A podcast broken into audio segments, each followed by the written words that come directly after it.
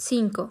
Bisiesto estaba tan nervioso antes de salir en busca del sicario que olvidó pedir a Garot que sobrevolara el castillo de la Bella Durmiente y comunicara a su madrina sus impresiones. En un buen caballo, se encaminó rumbo al castillo del condecito Choix, donde vivía Tragapiojos, un hombre torvo que antes le había hecho un par de servicios. No entendía por qué su emperatriz deseaba eliminar a ese griego loco, ni le importaba. Creía que sería más efectivo castigar al marqués de Chu, y que una manera cruenta de pagar un error sirviera de ejemplo a los seguidores de Alatela y sus hermanas. Sin embargo, Espolonela era de una pieza. Antes de acelerar el paso, fue al jardín del indio Lloreme, un anciano extravagante que el hada dejaba vivir en sus dominios sin molestarlo. Lo encontró meditando. Buenos días, amigo. No veo qué tienen de buenos. Si el mundo quiere sobrevivir, deberá aprender una nueva danza que se baila parado de manos. Solo quería saludarte. No te envanezcas por cumplir un objetivo tan falaz, un hombre de breves pensamientos. Te pido que si percibes algo, me lo participes. Con el hada Crestancia no necesitas a nadie que te informe, lo sabe todo. ¿Por qué quiere acabar con ese griego que vive con Chu? Lloreme se levantó y se escabulló tras una estatua cubierta, de tamaño natural, que llenaba su jardín. Bisiesto lo siguió hasta la segunda fila. ¿Nada me dirás, viejo amigo? No saber es saber, y confórmate con eso. Anochecía cuando arribó a la encrucijada desde donde se veía majestuoso el castillo de Choix, gobernante de un país con valles y montañas, rico en ganadería que era independiente. Encontró un par de caballeros ebrios que comentaban que era la mejor fiesta a la que habían asistido en su vida. En ese momento cayó en cuenta de que no había dejado ninguna instrucción a su hijo, quien seguramente estaría alimentando a su bestia. Ese pájaro que malamente dejó que se trajera de esa isla encantada, y se sintió fatal, su estómago se encogió por los nervios y se apresuró a encontrar al sicario. Garot se hallaba tranquilo, practicando con su espada. Tenía frente a sí un muñeco de paja al que traspasaba y decapitaba con velocidad fulminante. Era rápido y certero.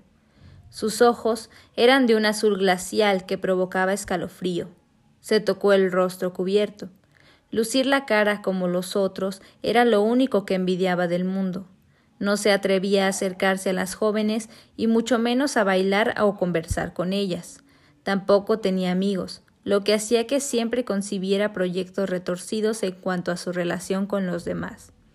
Su poderosa madrina le inducía a pensar que todos los seres humanos eran unos infestos traidores y le aconsejaba que se mantuviera alejado de ellos. De esa manera podría ocuparse de sí mismo y le iría mejor en la vida. Pronto se presentaría una mujer a la que no le importaría su aspecto, con la que podría vivir feliz y para siempre. Su corazón endurecido se ablandaba ante esta perspectiva.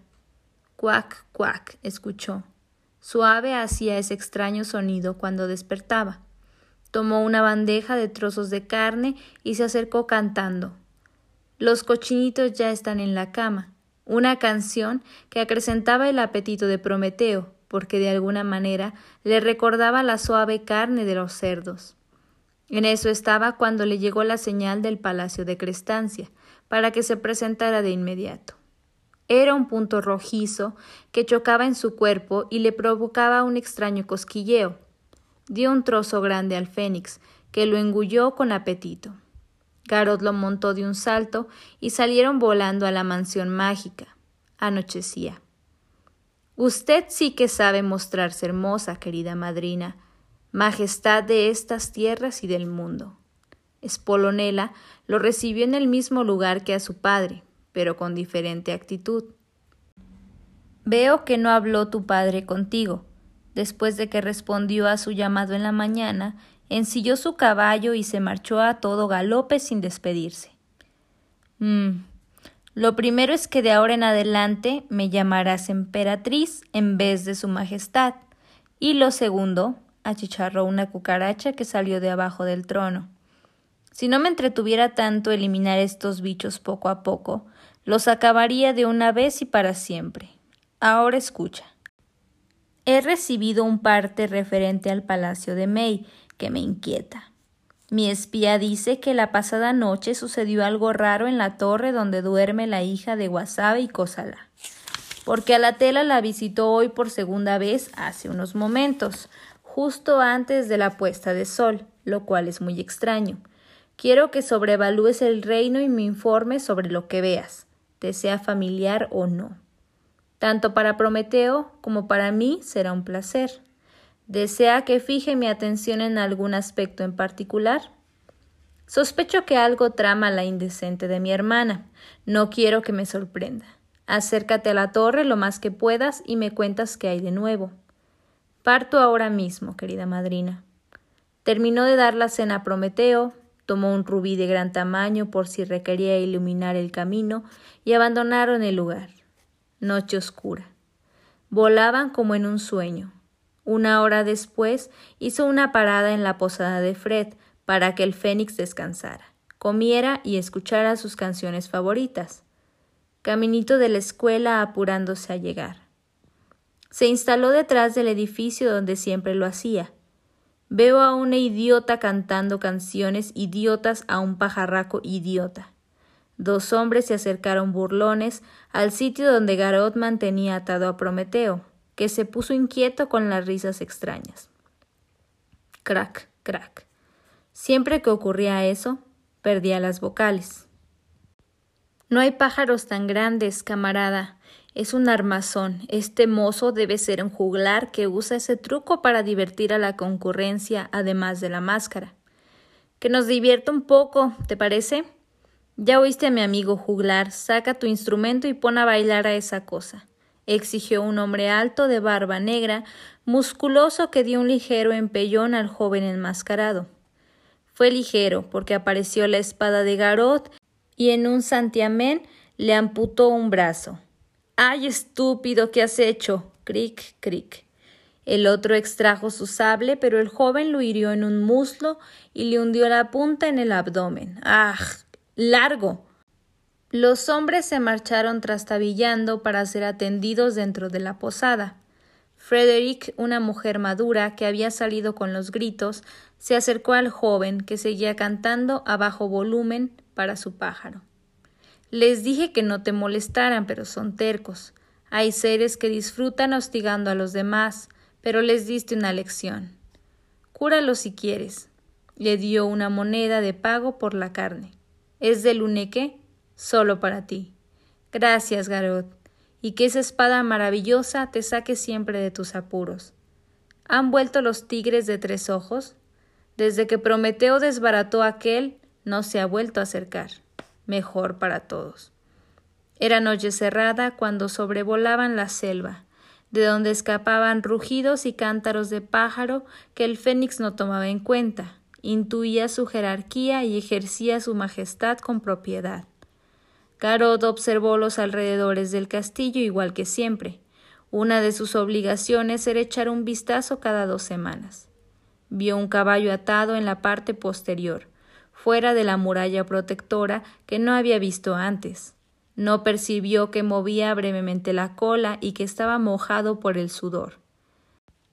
Se fijó en el frente del deteriorado edificio desbordado por la maleza desde las doce fuentes a los torreones y se aproximó a la construcción.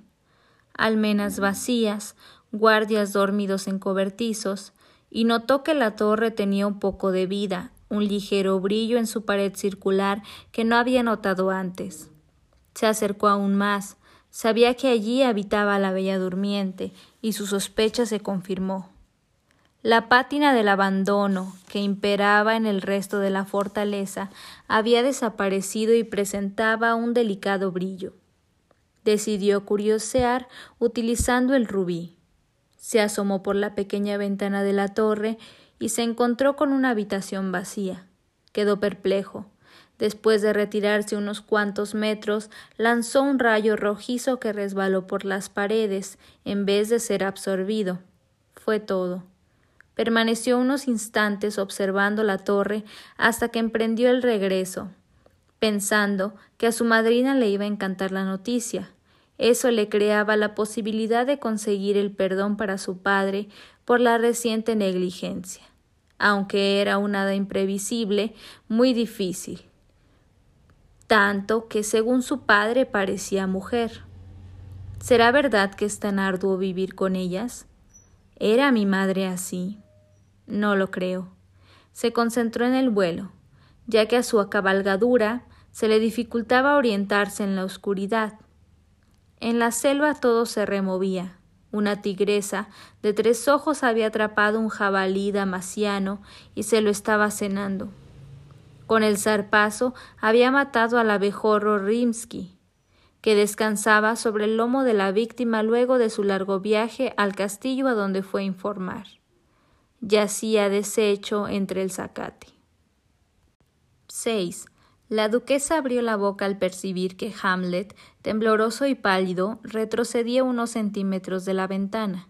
El joven era valiente, de carácter templado y se comportaba con humor cuando era forzoso, Tenía lo necesario para adquirir experiencia y ser un buen gobernante. Usaba su cabello negro a los hombros, sabía cómo lavarlo y se mostraba imperturbable ante la moda del mohawk, estilo que había adaptado Dostein, su mejor amigo desde la infancia, que ahora yacía degollado sobre una pequeña plataforma con ruedas de madera.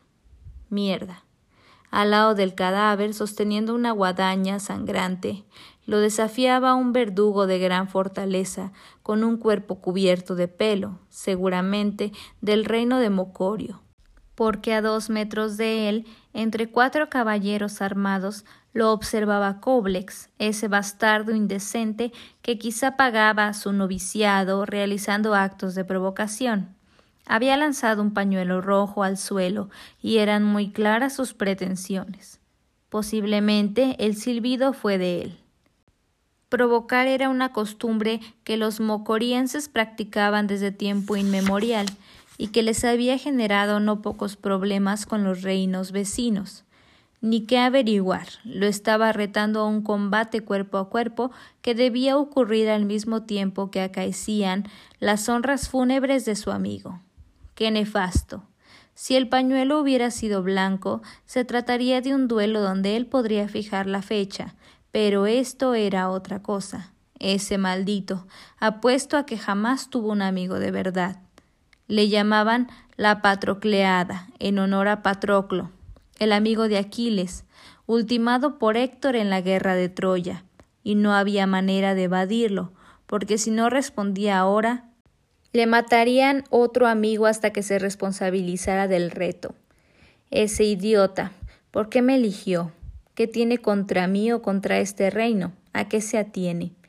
Era el heredero del gran Octavio que pretendía retirarse al país del queso, pan y vino, que no sabía que sus monarquías mantenían una buena relación y que sólo una vez hacia 1807 años lo habían inducido a una patrocleada de infausta memoria.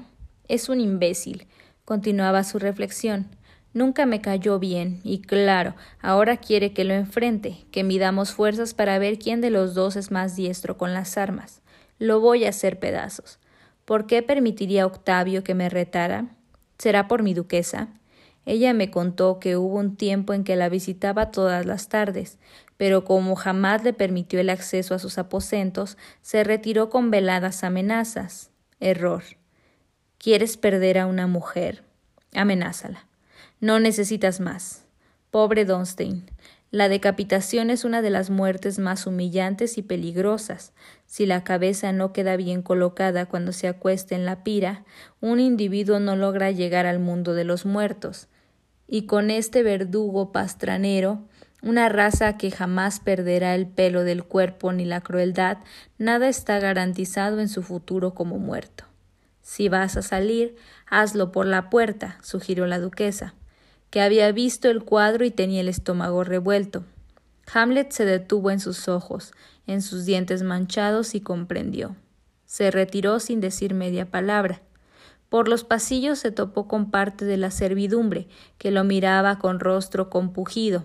Sortié, el sirviente favorito de su amada, abatió la cabeza.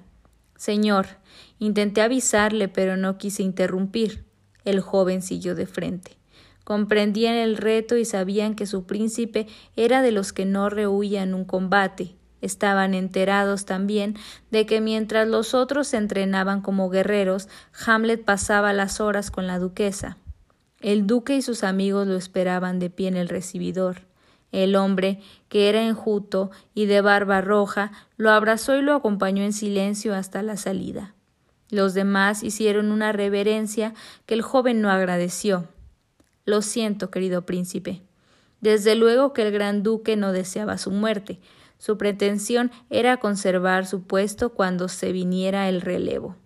Haga pagar cara su alevosía a ese indigno noble. La duquesa vivía diciéndole que se preparara, que no permitiera que el futuro lo pillara desprevenido, que innovara. ¿En qué innovan esos monigotes que vivían adheridos al poder? ¿De qué le sirvió a Dostin su gallardía y buen juicio? El que entienda la vida, que me guíe. La luz de la tarde era tenue, la explanada frente al palacio, amplia con cuatro espejos de agua y tupidos macizos de flores. Avanzó con tranco decidido hasta encarar a su contrincante. Un fuerte olor a ajo lo detuvo a tres metros. Náuseas, desfallecimiento. Mierda, farfulló, y se concentró en su enemigo para evitar que su malestar lo quebrara. Humchuk bin Sur Crash lo injurió. Koblex lo miró directo a los ojos y sin inmutarse respondió: Flu kan roh mi chak tas. Hamlet hizo un esfuerzo para no tomarlo del cuello y romperle las cervicales con sus fuertes dedos de escalador. Solo le clavó la mirada y afirmó Ey, mutas freak. El desafío quedó concretado para el día siguiente al atardecer, a la orilla del río, en el círculo de fuego al lado de la instalación para las piras. Huflesh preguntó qué arma elegía. Was, respondió el agresor con seguridad extrema. Hamlet experimentó un estremecimiento, pero no lo dio a notar.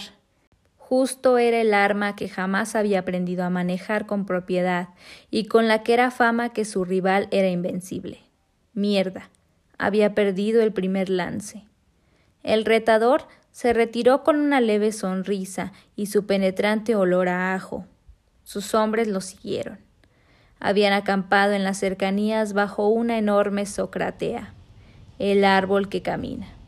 Hamlet, controlando su mareo, se acercó al carruaje donde yacía su amigo decapitado. La cabeza, con su corte mohawk, se encontraba asegurada con la mano izquierda a un costado del cuerpo. Tengo pocos amigos, porque no quiero enterarme de que mueren. Odio sufrir, odio perderlos.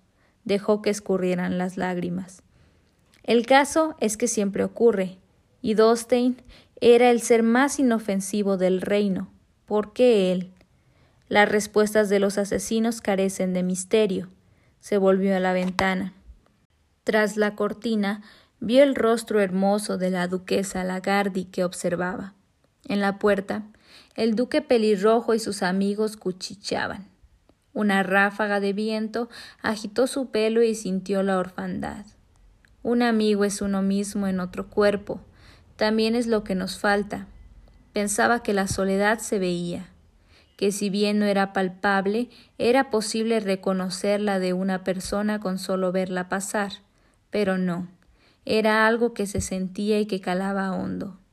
La duquesa le envió a Sortier, el lacayo de su mayor confianza, que se acercó hasta dos metros del príncipe. Observó el cadáver de reojo y tuvo una arcada. Hamlet le ordenó, sin volverse Haz que se reúna suficiente leña para hacer una pira en el lugar de costumbre, y convoca a mis amigos más cercanos para mañana a media tarde, cuando esté a punto de batirme, encenderemos la pira. Busca buena madera, para que el fuego se alce muy alto. Cuida que no falten exquisitas viandas, buen vino y esa bebida de Malta que tu ama tanto detesta. Que se oigan lejos los cantos. Llama a Maldoror, que valore esta muerte y nos diga unas palabras sobre el hombre odioso.